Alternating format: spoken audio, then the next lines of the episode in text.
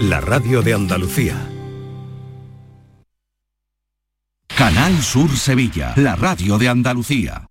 ¿Te has enterado de que en Los Alcores está la única tienda Xiaomi oficial de Sevilla? ¿Cómo te lo cuento? Tienen la única tienda Xiaomi de toda Sevilla, con ofertas y promociones que no te puedes perder. Además, renuévate con la nueva temporada en moda y complementos de las primeras marcas. Todo para el hogar, alimentación, gastronomía, cines y todos los servicios que necesitas para hacer de tu visita un momento perfecto. Centro Comercial Los Alcores, Autovía Sevilla-Málaga, salida 7. Mucho donde disfrutar.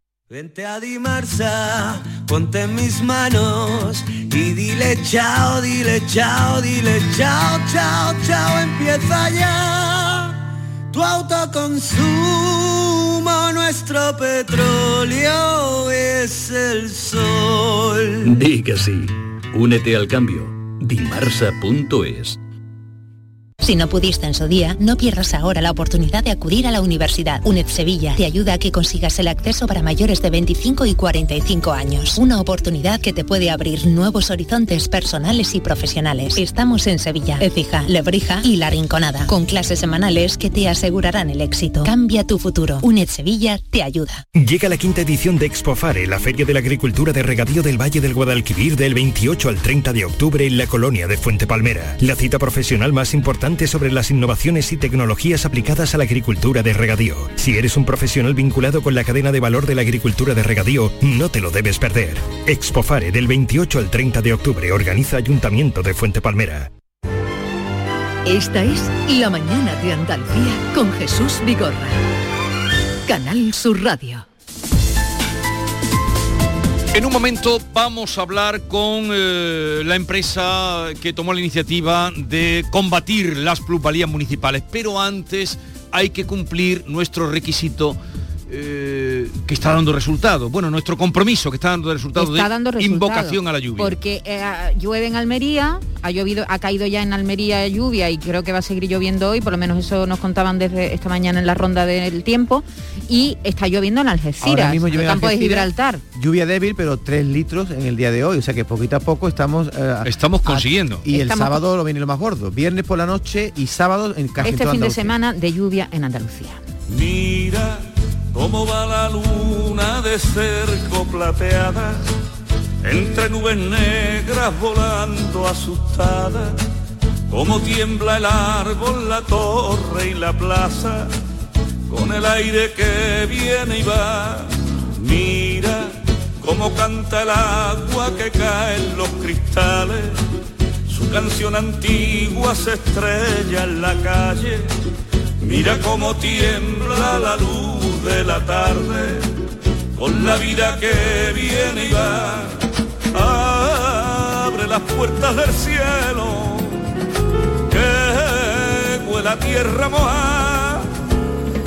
Agua para los sinorri que viven sin agua. El gran Tate Montoya, tan querido, y además tú trabajaste con él mucho tiempo, Muchos años. tal como somos. Me- mira, me- tengo ganas de llorar ahora mismo, porque hacía mucho que no, oía- no lo oía cantar y es una persona tan extraordinaria, hu- humanamente, profesionalmente, todo un señor. Sí. Así que hoy recordamos a Tate y con él, con Invocando. esta canción tan bonita, invocamos la lluvia.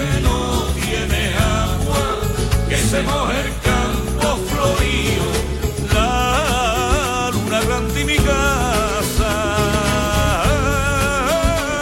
Esta va a ser nuestra canción himno, ¿eh? que se moje el campo y que florezca. Bien, vamos al turrón, que es el tema de las plusvalías municipales. El Tribunal Constitucional ha anulado el impuesto sobre el incremento del valor de los terrenos de naturaleza urbana, así se llama este impuesto conocido como plusvalía municipal, un tributo que en el caso de la venta de una vivienda tiene que pagar el vendedor, si se trata de una herencia pagan los herederos y si es una donación paga el receptor. Este impuesto se calcula en base al valor del suelo, no de la vivienda, y grava la diferencia entre el valor de ese suelo cuando se compró y el valor de ese mismo suelo cuando se vende. Pero este impuesto se ha pagado tanto si había beneficio como si no.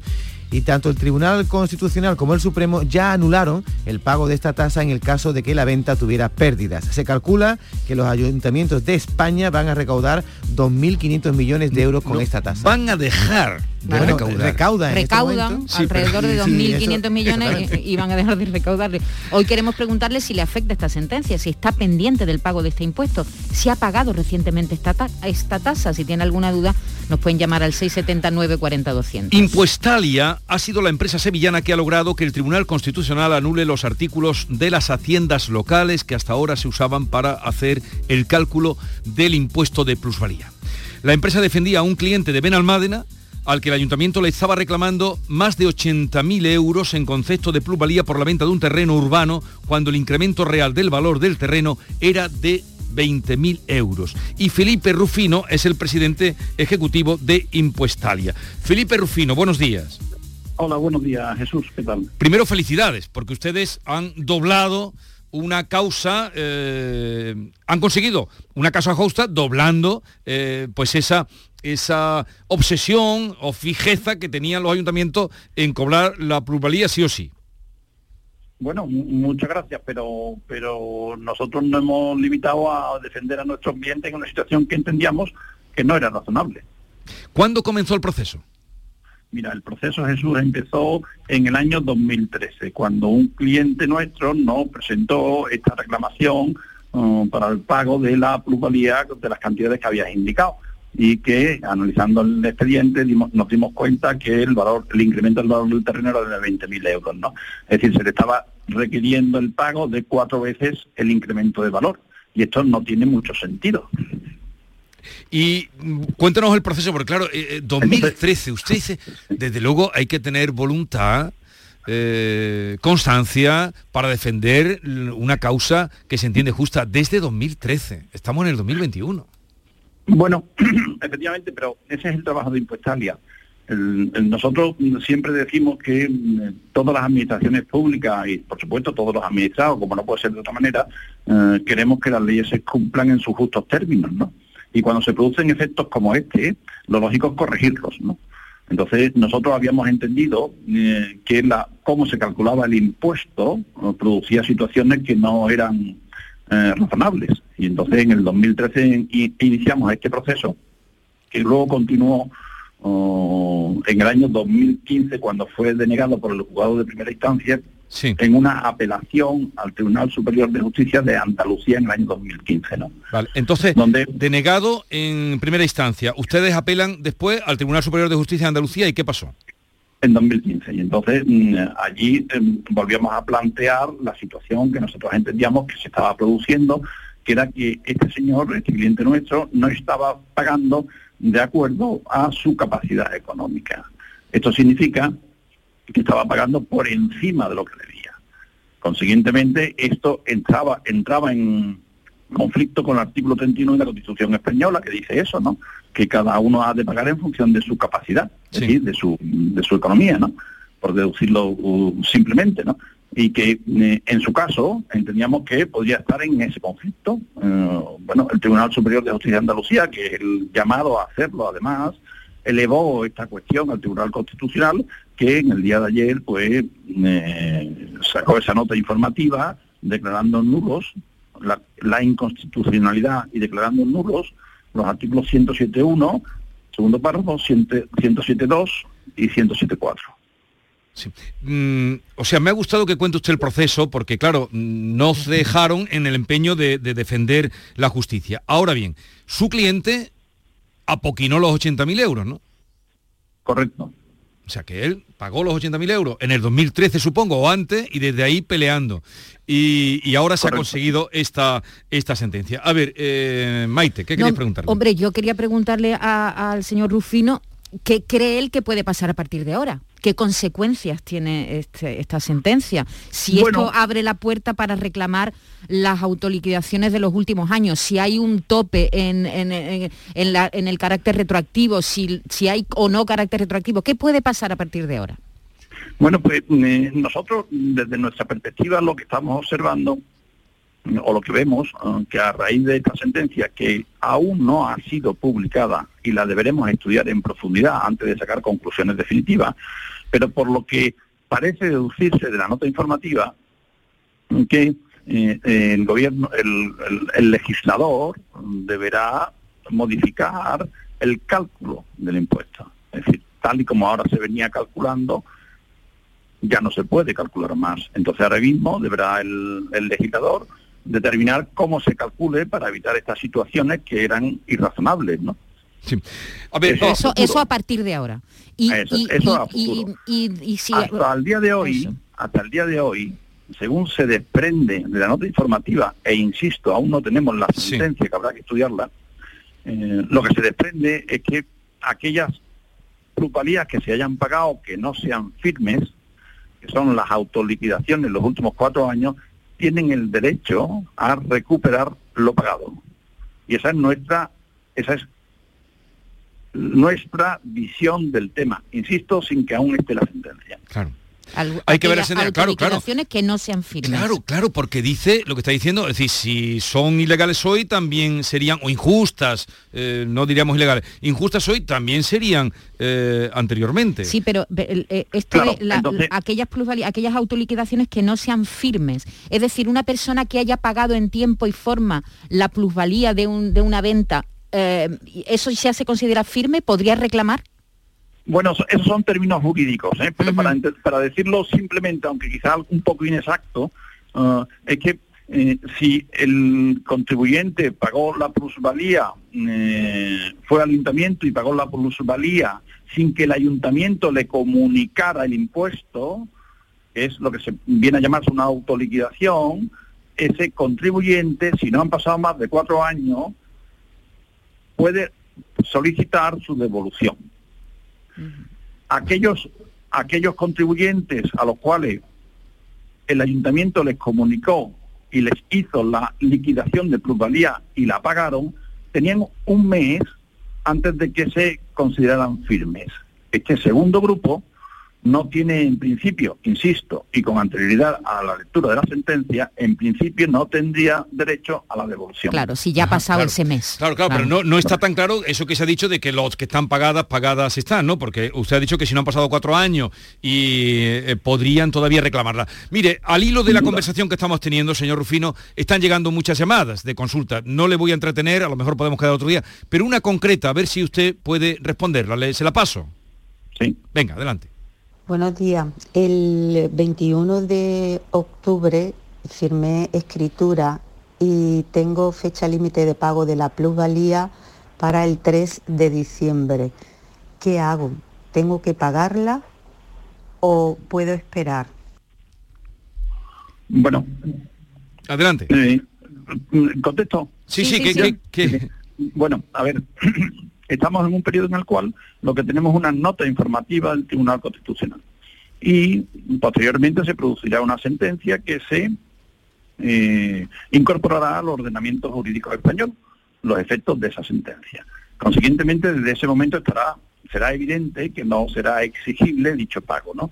Ahora mismo nosotros le recomendamos que tampoco lo haga, pero mm, como todavía tiene plazo, le diría que se pusiera en contacto con nosotros o antes de que transcurra el mes para ver si ya hay mayor claridad y hemos podido estudiar la sentencia. Pero en principio parece, por la información que nos facilita, que no tendría que pagarla. Vale. Y así habrá muchísimos casos. Pero, eh, señor Felipe Rufino, reitero nuestra felicitación como presidente ejecutivo de Empuestalia por haber eh, conseguido esta, esta sentencia en defensa de su cliente desde, eh, como usted nos ha dicho, desde 2013. Un saludo y buenos días. Una, una cuestión nada más. Quiero también reseñar que el éxito este es de toda Impuestalia y fundamentalmente de su director jurídico, José Carlos Gutiérrez. Muy bien, pues todos quedan eh, felicitados. Un saludo y buenos días. Buenos días, muchas gracias. Desde que se conoció la sentencia me acordé, como muchos de nuestros oyentes, de nuestro eh, Joaquín Moekel, que tantas tardes, tantas tardes, eh, llegaban asuntos, pero Joaquín, si yo he bajado, he vendido por debajo. pérdida. Y Joaquín mm, daba explicaciones para que re- reclamaran, mm, en fin, muchas tardes. Joaquín Moekel, buenos días. Muy buenos días. A ver, cayó eh, este somos tema. Somos unos adelantados a nuestro tiempo porque estamos hablando de hace muchos años ya. Sí. Nosotros empezamos a hablar de la plusvalía en el año 2012 o 2013 a raíz de una sentencia que hubo en el, en el contencioso de Zaragoza que con buen tino decía lo que decíamos nosotros. Vamos a ver, mire usted. Si el impuesto de plusvalía, que es la, la forma corta de llamar el impuesto, ¿eh? el impuesto tiene un nombre muy largo, un nombre muy largo se llama impuesto de incremento del valor de los terrenos de naturaleza urbana. Uy, eso es larguísimo. Bueno, pues ese impuesto llamado plusvalía municipal, para no liarla con la fiscal, no tenía ningún sentido porque se cobraba cuando había pérdida. O sea, si usted cobra porque se ha incrementado el valor de los terrenos, que sería el hecho imponible en sí, y el terreno no se ha incrementado, antes al contrario, ha disminuido su valor, ¿cómo me va a cobrar usted si el hecho imponible no se ha dado? Entonces se ganaron muchas, acuérdate la famosa que ganamos de carne hace muy poco tiempo, hace menos de un año, pero esas se ganaron vigorra en base a la primera sentencia del Constitucional, que decía, si se vende a pérdidas, no existe el hecho imponible no hay que pagar. Esa es la primera que se ganaron. Pero esta sentencia aporta algo novedoso, que es, no, mire usted, no solamente es que no haya que pagar cuando se produzcan pérdidas, sino que es que la forma de cálculo del impuesto es inconstitucional. O sea, esto es más grave. Sí. Más grave en el sentido de que es más profundo, más a favor del contribuyente. O sea, aunque yo haya vendido a ganancia, no pago. Ojo al dato, ¿eh? Ojo al dato. Que no es lo que, ya, ya no tiene que decir, es que yo gano dinero, aunque haya ganado dinero. ¿A usted quién le ha dicho que el dinero que yo he ganado, si es que lo he ganado, lo he ganado porque usted haya incrementado el valor del terreno? O sea, ¿a usted quién le ha dicho ayuntamiento X que mi inmueble ha subido de valor por usted? Porque hay ayuntamiento Vigorra que no queremos hablar, ¿eh? Sí. Porque si, vamos, si algún ayuntamiento incrementa el valor del terreno por cómo tiene las ciudades de puerca, sin limpiar, sin arrecentar y sin cuidar, le diría, mire usted, mi vivienda ha, subido de precio o ha ostentado un valor superior debido al esfuerzo mío. De usted ha hecho usted bastante poco para que mi vivienda valga más. Y por tanto, como usted ha hecho bastante poco, su impuesto municipal desaparece. Desde luego eh, es tremendo, ¿eh? porque vamos a recordar un momento, Joaquín, te vamos a pasar así, a, como a ti te gustan las cosas, aquí a Portagayola algunas preguntas que están llegando, que sé que tú no te arredras nunca. pero nunca, nunca. vamos, vamos a recordar lo que... Te vuelvo a repetir, Igorra. Sí, sí, sí, sí, te he oído. Reímos mucho, nos reímos mucho de esto, pero es que en Andalucía, en esa bendita radio llamada Canal Sur, se han dicho cosas de las cláusulas suelo primero, se han dicho cosas de los gastos hipotecarios que nos tomaban por locos, se han dicho cosas de las eh, plusvalías, pero no se ha dicho hace dos días. Tú sabes lo bueno que tienen las hemerotecas de la radio, que tienen los archivos sonoros. Que la fonoteca.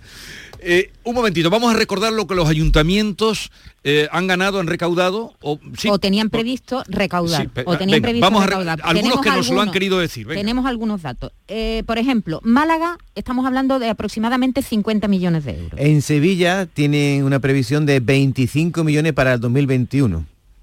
Inferior a la que tenían en el año 2022, eh, que fueron eh, de, 2020, que fueron unos 33 millones. La prensa de Córdoba, ¿eh? la prensa, cifra en 15 millones el, dinero recaudado por este. En el caso de Granada, el ayuntamiento tiene una previsión de 14 millones y medio para el año que viene. La prensa de Jerez publica que son 10 millones. Y en Algeciras, por ejemplo, 2, 2 millones. 2 millones. Estos son datos que tenemos por ahora y irán saliendo a lo largo del, y, día. Y, hay muchas ciudades que todavía, mm, en fin, que son eh, importantes, ¿no? Pienso, por ejemplo, en Tomares, ¿no?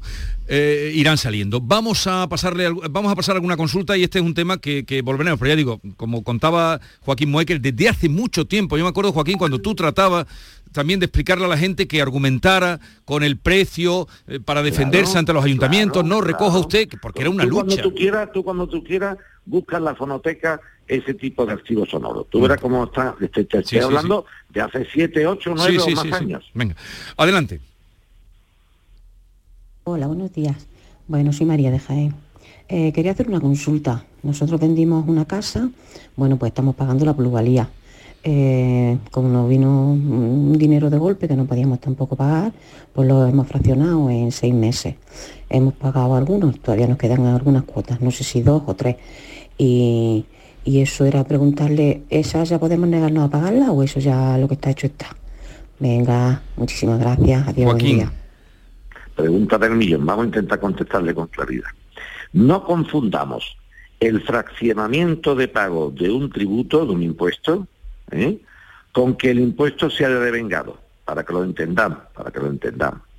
Si esta señora que nos llama, ella solita cuando vendió su piso, fue y dijo, oiga, de pluralidad tengo que pagar tanto, lo liquida ella sola, dice, mira, como han pasado tantos años, la base imponible es esta, calculo el impuesto y lo liquido yo, lo liquido yo. Se llama autoliquidar. Si yo autoliquido y he, fraccionado el pago que eh, había de esa autoliquidación, entonces sí puedo negarme a pagar porque estoy en plazo de pedir la nulidad porque estoy los cuatro años.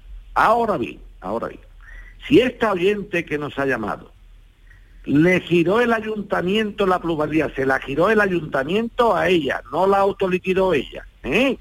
Si se la giró el ayuntamiento a ella, y en el plazo que tenía para impugnarla, que si no recuerdo mal son 30 días o menos, un mes, creo que son 30 días, no la impugnó, entonces automáticamente que esté fraccionando el pago no significa nada, porque el pago lo hubiera pagado de golpe no atacó esa liquidación en su momento. Venga, una más. Hola, buenos días, amigos.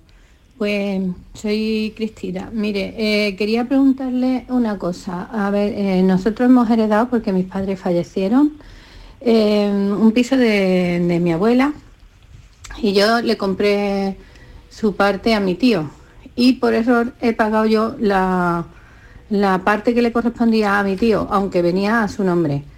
A ver si el experto me puede decir si eh, tengo posibilidad o esperanza de poder recuperar lo que he pagado, porque con mi tío no tenemos relación y claro, él no me lo va a dar. Entonces quería preguntar si esto hay alguna manera de arreglarlo, aunque el error ha sido mío y no de la delegación. Gracias, que tengan buen día. Joaquín. Bueno, esto es un poquito más complicado. Eh, la legitimación activa la legitimación activa para solicitar algo, la tiene quien ha pagado ese algo. Aquí lo que ha pasado es que nuestro oyente, Vigorra, ha hecho lo que se llama un pago por tercero. Me explico. El impuesto era de su tío. Y ella, por los tratos que ha hecho con su tío, por lo que sea, dice, bueno, vamos una cosa, tío, si tú me vendes a mí el trozo de la vivienda de abuela, yo pago la plusvalía que te corresponda a ti. Claro, teóricamente quien ha pagado esa plusvalía es su tío quien podría iniciar los trámites, si es que tiene derecho a ello, para la devolución del impuesto indebidamente satisfecho Vigorra, es el titular del impuesto. Ahora bien, ahora bien, podríamos mezclarlo y decirle, mire usted, tengo este problema. El titular del impuesto es don fulano de tal, que no va a hacer absolutamente nada porque existe una mala relación conmigo. Pero realmente quien sufragó esa cantidad fui yo le indico que por favor lo haga, porque si usted no acciona, tal por tanto yo cogería a su tío, atención, fíjate, te voy a dar una cosa bonita, las que te gustan a ti de atraco, así que tú me atracas sobre la marcha. Yo si fuera esta señora, le pondría a su tío una, un acto de conciliación. Mira qué bonito. Estimado señor tal, judicialmente, ¿eh? Judicialmente. Diga ser cierto que con fecha tal le compré su parte de la, de la casa de la abuela, que era su madre, en, en, su caso su madre y en mi caso mi abuela. Dígase cierto que el impuesto municipal de plusvalía relativo a esa compraventa fue satisfecho por la que suscribe. Le intimo para que o me dé poder para yo llevarlo a cabo o inicie usted la acción porque tengo derecho a la devolución. Su inacción me perjudica a mí que fue realmente la que pagó el impuesto. Si este señor se niega al acto de conciliación o se niega a autorizarme a mí para que yo inicie los trámites y de la devolución, yo tendría, fíjate Vigorra lío, una acción contra él, no contra el ayuntamiento, sino contra él diciendo, tío tal, me debes no sé cuántos miles de euros porque debido a tu inacción o a tu maldad de no darme un poder para yo poder iniciarlo por ti, he perdido esta cantidad. O sea que el derecho, como tú sabes, Vigorra, aunque es muy complicado, lo resuelve absolutamente todo si tenemos imaginación. Eh, y luego además, mm, pues, ¿cómo nos lo explicas tú? Eh, como está a punto, la sentencia va a salir dentro de unos días, tendremos ocasión, hay muchas llamadas, muchas preguntas. eh, Joaquín Moecker estará con nosotros el viernes y ya le iremos pasando. Pero Solo eh, una cosa, Vigorra, solo una cosa que te interrumpo, disculpa, rápidamente. Que aparte de lo que se ha dicho del impuesto, es tan injusto que se da hasta una supuesta doble imposición, Vigorra, porque hay que recordarle a los oyentes de Canal Sur lo siguiente, que aparte de la plusvalía del ayuntamiento, tenemos que pagar luego la plusvalía de la declaración de renta. O sea, cuando una persona vende una vivienda y obtiene un beneficio, tiene que decirle a la Hacienda estatal, hola Hacienda, buenos días, compré en siete y he vendido en nueve. Como he ganado dos, dice Hacienda, de los dos que he ganado, me mi parte. Entonces, que, estoy- que yo ya estoy pagando la plusvalía desde un punto de vista fiscal al Estado. Ahora también también la plusvalía al ayuntamiento. ¿Y a quién más? ¿Mi prima la cantadora? Ahí queda la pregunta en el aire, ese interrogante abierto. Eh, en fin, nosotros hace mucho tiempo, bueno, nosotros no por nada, sino porque lo veíamos, porque ustedes lo decían y nos lo ponían eh, por delante. Y recuerden que en Andalucía ni somos tan tontos, no soy tonto, como decía aquel anuncio, ni nos amilanamos, porque de aquí salieron las cláusulas suelo, de este programa salieron las preferentes. gastos hipotecarios también. De, los de aquí salen los gastos hipotecarios. y de Andalucía ha salido esta reivindicación y, Y las preferentes, Vigorra, Sí, otra vez sí, atrás. sí, lo he, lo dicho, que lo he dicho, que Ah, lo vale, he empezado vale. por ahí. Hasta el viernes, un abrazo. Un abrazo fuerte. Adiós.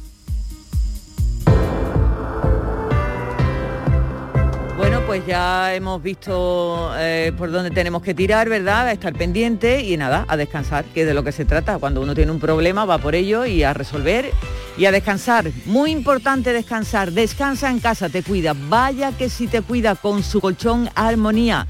Bueno, lo que tienes que hacer es hacer que tu tiempo sea el más feliz posible. Descansa en casa te invita a que te unes a sus más de 10.000 clientes felices. ¿Cómo? Pues muy fácil, descansando y descansando bien, muy bien, porque dormir no es igual que descansar. Descansa en casa te ayuda a levantarte mucho más feliz con su nuevo colchón Armonía, un colchón fabricado en exclusiva para ti, uno diferente para cada miembro de la familia.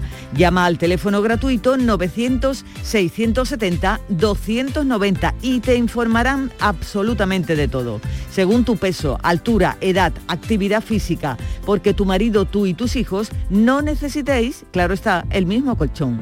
Descansa en casa, te estudia a ti y a tu familia y fabrica en dos días colchones para cada uno. Si llamas ahora comprando tu colchón Armonía de matrimonio, Descansa en casa te regala dos colchones individuales para tus hijos. Por cierto, si eres una de las 50 primeras llamadas, Descansa en casa te regala como bienvenida una freidora dietética para que os cuidéis mucho mejor este invierno. Llama ya al teléfono gratuito 900-670-290. No lo dejes para más tarde. 900-670-290.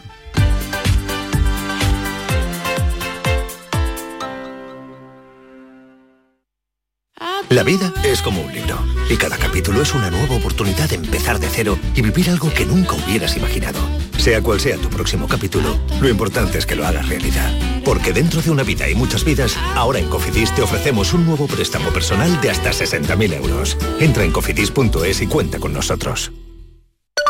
Eh, saber la fecha ganadora en el sorteo Mi Día de la 11. 5 de agosto de 1953. El día del cumpleaños de mi suegro. Qué casualidad, ¿no? Eso tiene que ser una señal. Le va a hacer una ilusión. Anda, vamos a pensar en una fecha especial para el siguiente sorteo. Prueba con mi cumpleaños. Con mi día de la 11, cada lunes y cada jueves hay miles de premios. Y uno de cada cinco toca. 11. Cuando juegas tú, jugamos todos. Juega responsablemente y solo si eres mayor de edad. En cofidis.es puedes solicitar cómodamente hasta 60.000 euros. 100% online y sin cambiar de banco. Cofidis, cuenta con nosotros. Escuchas Canal Sur Radio en Sevilla. Se cumplen 150 años del nacimiento de los Álvarez Quintero, compadre. Pues habrá que celebrarlo, ¿no? Claro que sí. Y qué mejor manera que en Sevilla, en el Cartuja Center. Durante todo el mes de diciembre. Entradas a la venta en la web del Cartuja Center y en el Corte Inglés. Navidad con los Álvarez Quintero. ¡Qué alegría! ¡Qué cachondeo! ¡Qué maravilla! Estudiar de forma online y semipresencial, adaptando el ritmo de estudio a tu situación personal. Es posible gracias a UNED Sevilla. UNED Sevilla te da la posibilidad de cambiar tu futuro con su oferta de más de 28 grados, másteres oficiales, cursos de idiomas y los nuevos microtítulos de solo un año de duración. Es el momento de plantearte nuevas metas. Cambia tu futuro. UNED Sevilla te ayuda. Llega la quinta edición de Expofare, la Feria de la Agricultura de Regadío del Valle del Guadalquivir del 28 al 30 de octubre en la colonia de Fuente Palmera. La cita profesional más importante sobre las innovaciones y tecnologías aplicadas a la agricultura de regadío. Si eres un profesional vinculado con la cadena de valor de la agricultura de regadío,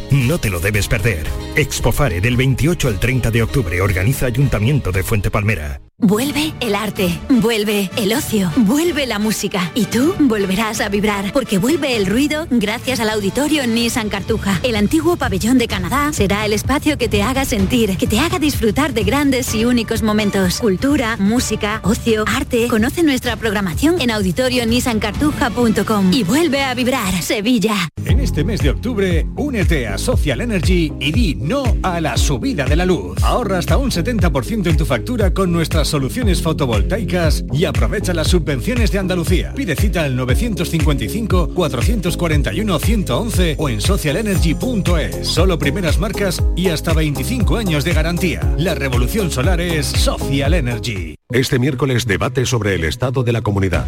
Sigue en directo por la sintonía de Canal Sur Radio desde el Parlamento andaluz la intervención del presidente de la Junta de Andalucía desde las 12 del mediodía y por la tarde desde las 4 la intervención de los grupos de la oposición. Quédate en Canal Sur Radio, la radio de Andalucía. Esta es La mañana de Andalucía con Jesús Vigorra. Canal Sur Radio.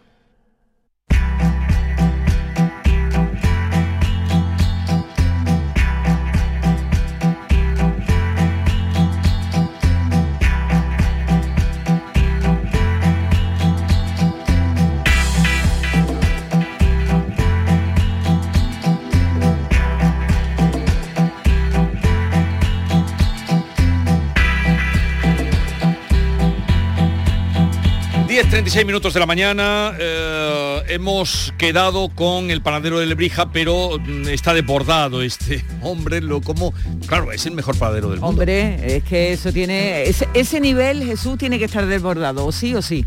Eh, Yolanda Garrido, buenos días. Buenos días. Y vamos a nuestra cita semanal con el juez eh, magistrado Emilio Calatayú. Buenos días, señor juez.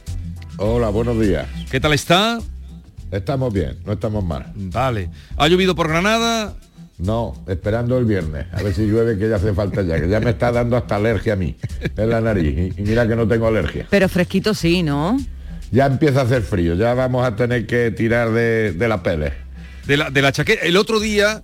No, de la pele, no de, no, no de la chaqueta, sino de la estufa de pele. El otro día, ya, ya, pero el otro día me preguntaron, lo que pasa es que ya se me fue el tiempo, no le pude preguntar, mientras estábamos en el programa me dijo, no sé quién, era un oyente. Un oyente, Pregúntale por- eh, si el juez eh, se ha puesto ya la chaqueta de antes.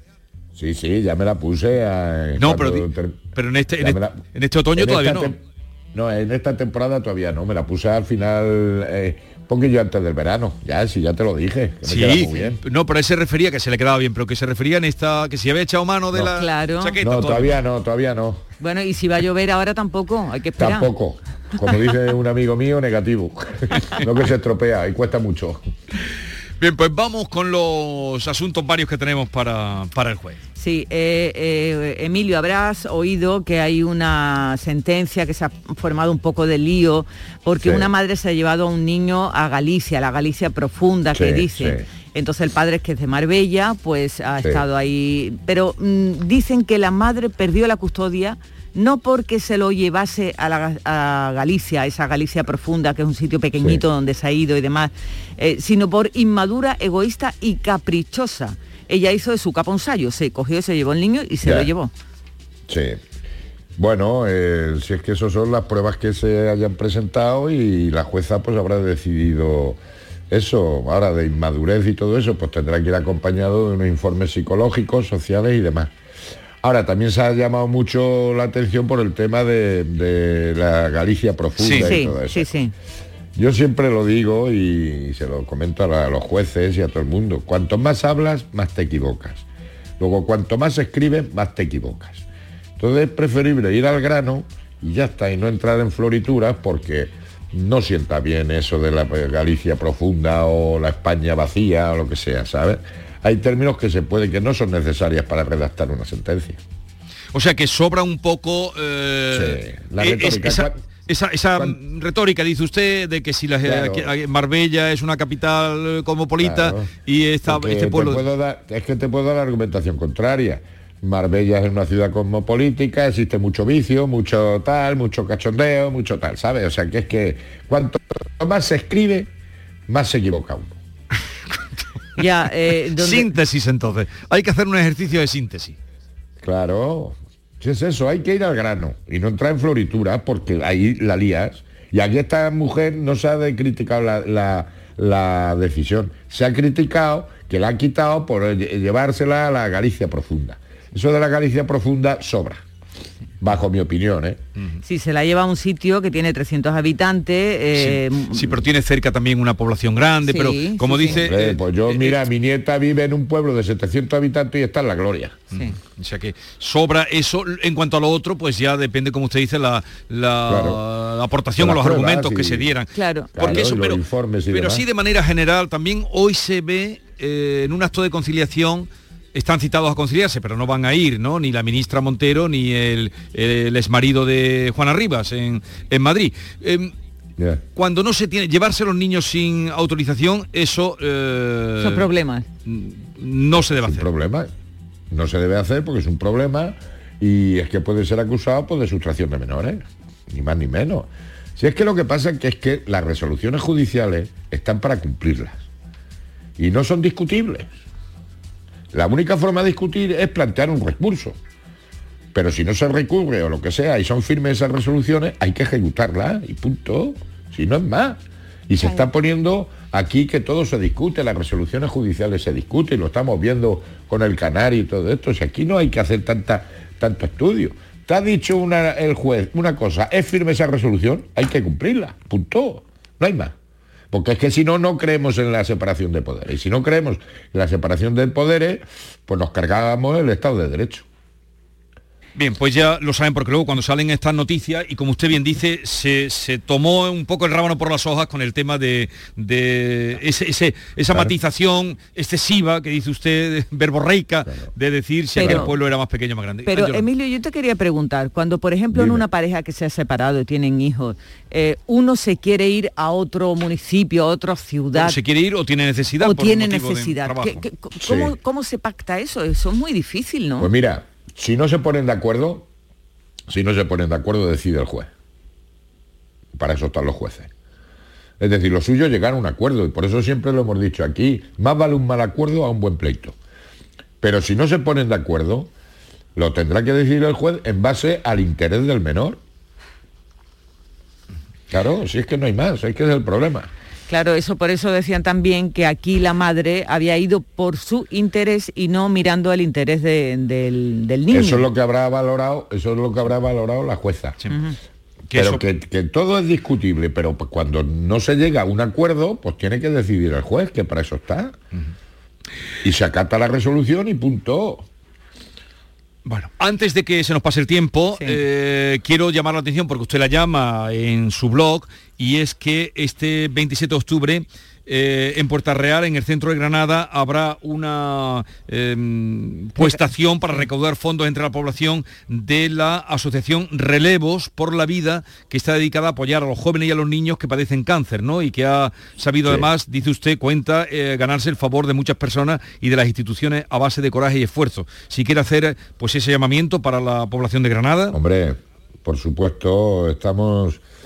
eh, siempre se dice que la enfermedad, pero cuando un niño padece un cáncer, es lo más cruel que te puede pasar. Entonces, ¿cómo no van, cómo no hay que apoyar esas causas? Y yo además conozco, conocí a la madre y ayudé con ella. Esta fue una chica que su hijo se murió y entonces hizo hincapié para facilitarle una especie de videoconsolas a los críos mientras recibían la, mientras recibían la quimio. Los pobres chavalines. Entonces se consiguió también trabajar para que tuviesen los chavales, que estuviesen en una sala independiente de los mayores, es decir, darles más comodidades dentro de la, de la cosa que tiene la, la quimio. Entonces, todas esas causas hay que apoyarlas. A ver, como por ejemplo yo lo del bigote, lo del bigote es por el cáncer de próstata y por el suicidio infantil. Pues todos esos signos son importantes. Y lo mismo que se lucha y se pone de manifiesto el cáncer de mama en las mujeres, pues hay que poner en conocimiento el hecho del suicidio infantil, los chavales que tienen cáncer. ¿Qué más desgracia que te puede tocar que tener un niño que tenga un cáncer? el sufrimiento que tiene para el niño y el sufrimiento que tiene para los padres y para toda la familia. Es durísimo, entonces, pues claro que hay que poner en voz todos estos movimientos. Bueno, pues ya lo saben que hoy miércoles 27 de octubre estarán en, Puerta Real, en el centro de Granada, para recaudar fondos entre la población que se quiera pasar por esa Asociación Revos por la Vida, ¿qué es durante la mañana, tarde o durante todo el día, eh, señor juez? Yo me imagino que será durante todo el día. Vale, vale, pues ahí ya lo saben. Y, se, van a, y se van a poner luces se va a poner una luz, una iluminación especial, es decir, hay que, hay que dar bastante visibilidad, eh, ¿verdad? Ah, claro, hay que dar visibilidad a eso. Yo cuando veo a un niño con cáncer que yo los he vivido cuando estaba mi mujer mala y yo cuando he ido a ver a niños se, te cae el alma a los pies. Por cierto, Emilio, ¿sigues con el bigote? Claro. yo empecé con ventaja, porque yo me lo empecé a dejar, como tengo poco, pues me lo empecé a dejar antes, pero el compromiso es noviembre. Ah, durante, el, mes de, noviembre. El día 1 de diciembre me lo quito. Eh. Vale, pues ya está. Para, estar preparadito, afeitadito para Navidad. Con el bigote del señor juez. Sí. Mira, me voy a parecer un guardia civil, voy a, en vez de un juez me voy a parecer a tejero. Que está saliendo más de lo que yo pensaba. bueno, también si sale mucho, se lo puede poner hacia arriba como Dalí o como los eh, bueno, como, O como Camilo, el cantante este que está causando furor ahora, Camilo con el bigotito así hacia arriba. ¿No? Ese no sabe quién es, yo tampoco. yo es que soy más, yo soy más de los Beatles y de Camilo VI y Nino Bravo, ¿sabes? bueno, Emilio, la pasada semana hablábamos de que habían eh, propinado una paliza a una profesora. Eh, cosa que, ocurre de vez en cuando, pero que está ahí. Bueno, este año leemos también, eh, este año, esta semana digo, leemos en tu blog que un abuelo de 81 años y su nieta ah, también han agredido a un médico. Seguimos con lo mismo, ¿no? Profesores, médicos. claro, el problema de la educación. Ahora, un abuelo, si, si el abuelo es un chorizo, pues imagínate, como se dice, detrás del palo está el estacazo. Pues hombre, no tiene sentido que un abuelo de ochenta y tantos años vaya a golpear a un... Ahora, yo me imagino que sería el nieto que tendría, no sé la edad que tiene el nieto, pero es la falta de... Una nieta, 24 años. Pues entonces, claro, sería la nieta. No creo que, el abuelo le diese una paliza al médico. sería la nieta. Es la mala educación y la pérdida de autoridad y de respeto. No es más. Si es que vamos para atrás. Entonces, es una pena. Pero si yo siempre cuando vas al médico vas asustado y ahora vas preparado con, con la mano para darle un golpe al médico. Hombre, es como ahora eh, con los alumnos y los maestros. Es que el, maestro es el enemigo, vamos, el alumno es el enemigo del maestro. Y peor que el alumno son los padres de los alumnos. Es que esto está el mundo al revés. Sigamos, de luego cuesta imaginarse. Y a mí no me pegan, perdón, y a mí no me pegan porque tengo la Guardia Civil, si no vaya y me uh, pegaban a mí. Mire, a propósito de eso que saca, ¿alguna vez se ha visto usted en, algún trance, porque nos ha contado muchas veces de esas alegrías que le han dado gente que usted ha mandado a Chirona o les ha condenado a trabajos de amor, me condenas, como decía aquella, aquel poema? A mí no. ¿A usted nunca se ha sentido en una situación violenta de alguien que le ha pedido cuentas por una actuación suya?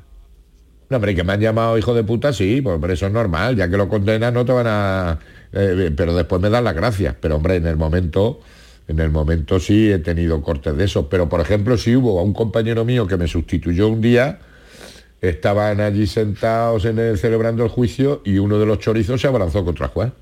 Tuvo que intervenir la policía, sí, sí. Qué tino, ¿no? O sea que no solo pasa eso en las películas, sino que también en la... No, no, no, eso pasa, eh, por eso eh, nos gusta celebrar juicio delante de, la policía, porque no sabes la reacción que puede tener. Hombre, yo me acuerdo una vez un juicio que tuve, pero tenía gracia, ¿eh?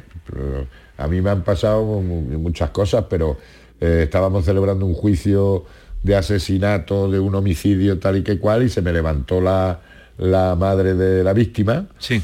y me dijo, don Emilio, ahora me lo condena usted a aprender a leer y escribir, ¿me entiendes? Pero es una reacción normal y dije, no se preocupe, señora, no se preocupe, que son, estás juzgando cosas muy delicadas y te puedes encontrar por los nervios, por una reacción un poco, pero yo lo entiendo, eso no. Ahora, intentar golpearme y eso, no. No se ha sentido nunca. Ahora, balanzarse sobre un compañero sí se produjo. Por cierto, ahora que usted me está contando esto y que a menudo en estas charlas tan, eh, en fin, agradables para nosotros y sé que para mucha gente que tenemos para con usted, mí, y para, y para mí. eh, eh, ¿usted ha pensado escribir sus memorias? No, porque ya lo he escrito, ya tengo los tres libros que saqué de, de- de reflexiones de un juez de menores, mis sentencias ejemplares y la de Buena soy Emilio y más o menos esa es mi vida. Ya lo que me queda ya es, es que continuar un poco el último libro, pero... Pero no digo si la- las memorias también personales, porque hay un poco es al hilo de los casos, los libros que usted ha escrito, pero... Sí, pero también en el libro de Buena soy Emilio, pues cuento un poco mi vida. Y ya, como digo, cuanto más escribes, más te equivocas. A lo mejor el negro. A lo mejor el negro mío, que es Carlos Morán, periodista del Ideal, que es amiguete mío. Bueno, el, el negro no se puede decir. El morí, el, el, el moreno. No, pero, pero ese es un término. No, pero Eh, hombre, hombre, ese es un ter- no hablar, pues ya digo, señor pues el será el pero moreno. en, en la literatura ese término existe desde muy viejo, no vamos a cambiarlo. Hombre, si estamos cambiando todo. Si ahora me, me dijo ayer mi yerno que Superman va a ser gay ahora. No, es ya creo, ya lo han hecho en, en un cómic. Es el Por hijo. eso, fíjate no, es el hijo. estamos llegando. El hijo de Superman, Emilio. Ah, el hijo de Superman es el gay, qué Sí. lástima. Pero yo lo que digo es por qué no, en lugar de cambiar, eh, por qué no mm, crean, ¿no? Por ejemplo, eh, el tema del 007, que seguro que es otro héroe de su época, ¿no? El agente Sí, 007. hombre, claro. Vale, pues en lugar de hacerlo más blandengue, como decía Sí. Alfari, crear otro personaje, pero ¿por qué Claro. tenéis, en lugar de la ópera de Carmen, que cambia, Claro. un director va y cambia, y ahora es eh, Carmen la que eh, mata al otro, pues, eh, o sea, cambiarlo todo, cree usted otro personaje. es que no tienen imaginación. Si es que se trata de romper la historia. Mira, te voy a decir una cosa que voy a publicar en el blog mañana pasado. Para que veas. Tanto que hablan de Franco, de la memoria de Franco, ¿eh? ¿Por qué no cambian el horario de- y ponen el, el meridiano de Cambridge? O de inglés. Ahora va a venir el cambio de hora. Sí. Y la hora la fijó Franco. Y puso el horario de Berlín, de Alemania. Sí. Cuando a nosotros nos corresponde el horario inglés. Y con eso solucionamos el tema del cambio de hora, que nos, y nos ponga la misma hora que tiene Portugal o que tienen las Canarias, porque es el meridiano que nos corresponde. Y de eso no se habla. A, a usted no le gustan estos cambios, ¿no? A mí no, a mí cada A mí día, oye, cuando más viejo, peor. ¿eh? Pero ¿cuál es el, Yo también estoy en, eh, en Yo contra soy de... partidario del horario de verano. El horario de verano. A- ahora este fin de semana, el último fin de semana de octubre siempre, ahora Claro. amanecerá un poquito más con más luz y Sí. anochecerá antes. A mí no claro, me a las seis y media de la tarde de Ya es noche. de noche, sí. Y encima que estamos para ahorrar luz. que y a no. las seis y media van a tener que, vamos a tener que tener la bombilla Es encendida. verdad. ¿Y, y ahora qué? Es un contrasentido, además Y nadie además, sabe nos explicar- dijeron, y además nos dijeron que, que hace dos años que iba a ser el último cambio. Pues esto es muy fácil. Ya hemos levantado a Franco. Lo hemos le- llevado a nosotros donde estamos con la memoria histórica. Pues cambia la- la- el horario que puso Franco. Pues es un buen argumento. Claro. Hombre, ¿qué te, qué te parece? Si yo de vez en cuando tengo alguna idea buena. De vez en cuando atina, sí, sí, sí. sí. ¿Verdad? Que hombre, que me equivoco. Cuanto más hablo, más me equivoco. Pero comprobarlo, ya se lo he dicho ya a Carlos para ponerlo en el blog. El horario ese lo puso Franco cuando estaba con los con, eh, con los Sí, alemanes. aliado con los alemanes, claro. Exactamente. ¿Y por qué no puso, se pone ahora el horario inglés? Que es el meridiano que nos corresponde. Y tenemos un horario como Dios manda. Porque- No ahora a las seis y media de la noche. Depresivos todos. Menos mal que por otro lado, como mi hijo boticario, pues ganaremos algo más en la farmacia antidepresivo. Sí, porque ya vio, vio lo que el estudio que salió ayer, que después del COVID ha quedado una oleada de, mm, en fin, de bajos estados de ánimo. Claro, pues tú fíjate ahora, el frío que va a venir, el cambio de hora, la lluvia, pues nos vamos a morir de depresión y de frío y de todo, y encima pagando más. Sí, Y encendiendo entonces soluciona con un decreto ley, ¿no? Digo yo, que yo ya eso no entiendo. Y no creo que haya que pedir permiso La verdad a es que Europa llevan- ni nada. llevan Cojo y pongo el horario inglés, que es el que, que me me corresponde por el meridiano. Pero con ese argumento que usted está aportando a lo mejor tiene éxito. Bueno, pues, di- pero averígualo, que ahora que no nos oye nadie, tú míralo y confróntalo, pues yo estoy convencido que el horario lo puso Franco. Sí, fue el horario aliado, por lo menos eso nos han contado, eso tenemos entendido. Eso, pues eso que tenéis vosotros datos de información, pues mirarlo, pero eh, no, no sería motivo suficiente y ya nos olvidamos de la memoria histórica. Pues la sí. verdad es que se llevan varios años diciendo ya que si se iba a cambiar, Sí, se que si dijo que era el cambiaba, último, si pero era el no, último, pero al final nada, no cambia la cosa. Venga, otro asunto. Fíjate, ¿has visto que de vez en cuando tengo alguna idea buena? Bueno, Emilio, eh, leemos también en la prensa que ha habido un aumento alarmante de delitos graves, graves, muy Sí. graves, por parte de menores en Madrid, eh, incluso dentro de lo que era el, pe- el periodo de la pandemia. Eh, con Sí. homicidio, agresio- agresiones, eh, bandas cada vez, pero las edades son cada vez más tempranas, desde Sí. los 11 años. Sí, claro, porque esos son, si es problema, como digo, siempre es problema de educación, pero sí es verdad, y se ha aumentado la agresividad. Y luego hacen muchísimo daño las redes sociales, muchísimo daño. Yo lo vuelvo a decir, un menor no tiene que tener un móvil. Y que críos con 11 años que tengan móviles, pues claro, confunden muchas veces la realidad, o sea, la ficción con la realidad. Claro que se están incrementando los delitos y los delitos más violentos. Por cierto, antes de terminar, eh, una opinión que de hoy el Tribunal Constitucional ha sido noticia, lo llevamos tratando por otro tema eh, Sí, económico. oído, sí. Eh, en fin, que, que era una, una, eh, un problema que estaban señalando muchas personas o, una injusticia, según veían. Pero yo le preguntaría por otra cosa que ha solapado esa noticia a la decisión del Tribunal Constitucional que considera que la prisión permanente revisable es una pena proporcionada y que no vulnera los principios de reeducación y reinserción social que proclama la Constitución. ¿Usted cómo lo ve? Eso ha salido también. Mira, yo si el Tribunal Constitucional, que no sé si ya la ha resuelto, dice que es constitucional, yo como juez cumplo la sentencia y la acato. Yo siempre he pensado, pensaba antes de que, no sé si, si ya se ha dictado la sentencia en ese sentido, pero creo que en España se cumplen pocas penas, es decir, 30 años y sale a los 15 años. Entonces la prisión permanente revisable, claro, el problema es si no te la revisan, entonces se convierte, se convierte en cadena perpetua. Pero claro, con la matización de revisable, si se puede revisar, pues lógicamente se cumplirían los requisitos legales. Pero yo lo que sí digo es que se cumplen poco las condenas. Por eso digo que muchas veces los menores cumplen más que los mayores. ¿Y, y eso por qué? Pues porque si llevan los dos tercios, que si la condicional, que No, si el digo, tercer grado, que el- si el, el que segundo sea- grado, que si tal, que si cual. No, pero digo por lo que usted dice que los menores cumplen más que los mayores. Hombre, pues si yo le meto a un chaval dos años o, o cinco años, ¿eh? salvo, eh, salvo que el chaval vaya muy bien, se, se traga los cinco años. Y ya depende del delito también. ¿Me entiendes? Que no es por ley que te establece que si el tercer grado, que si el segundo grado, no. Aquí queda criterio del juez en base a la evolución del menor. Pero a veces yo he tenido chavales que han cumplido la totalidad de su condena. Y en mayores, ajá, Bueno, pues eso sí, ha salido, eh, ya adelantó el 6 de octubre, pero la- el alto tribunal ha dado a conocer la sentencia íntegra sobre la prisión permanente revisable, cuyo Pero fallo... el problema, mira, el problema del constitucional es que va muy lento. Claro. Que va muy lento. Ese es el problema. Y entonces esas sentencias que me parecen muy bien, las tenían que sacar sobre la marcha.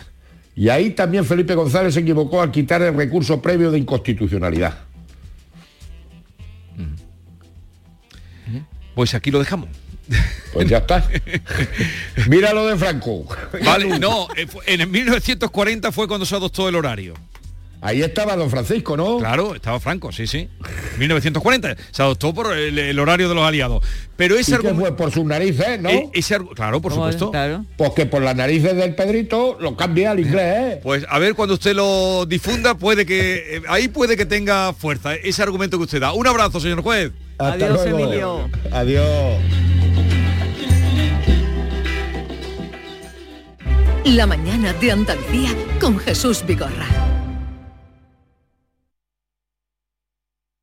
Escuchas Canal Sur Radio en Sevilla. Vuelve al patio de la Diputación la muestra de la provincia. 10 ferias empresariales desde el 16 de octubre al 19 de diciembre. Cerveza artesanal, vinos y licores, joven empresa, mujeres empresarias, nuevas tecnologías, productos y sabores de la provincia. Te esperamos. Conoce tu provincia. Más información en la web prodetour.es. Diputación de Sevilla. Si no pudiste en su día, no pierdas ahora la oportunidad de acudir a la universidad. UNED Sevilla te ayuda a que consigas el acceso para mayores de 25 y 45 años. Una oportunidad que te puede abrir nuevos horizontes personales y profesionales. Estamos en Sevilla, Ecija, Lebrija y La Rinconada, con clases semanales que te asegurarán el éxito. Cambia tu futuro. UNED Sevilla te ayuda. Ahora reciclando latas y botellas de plástico de bebidas puedes reducir el CO2 y dar oxígeno a tu ciudad ganando premios sostenibles. Únete a Reciclos, el primer sistema de reciclaje digital que cuida la sostenibilidad del planeta y de tu ciudad. Ayuntamiento de Sevilla, Lipasam y Ecoembes. Juntos, cuidamos Sevilla. Todos nuestros programas están en la radio a la carta de Canal Sur Radio, la radio de Andalucía en Sevilla. El programa del Yuyo. Un programa en el que nos gusta reírnos prácticamente de todo, con momentos muy surrealistas, historias imposibles y mis ocurrencias, claro. El programa del Yuyo. Disfruta del lado amable de la vida. De lunes a jueves desde las 10 de la noche. Quédate en Canal Sur Radio, la radio de Andalucía. La mañana de Andalucía con Jesús Vigorra.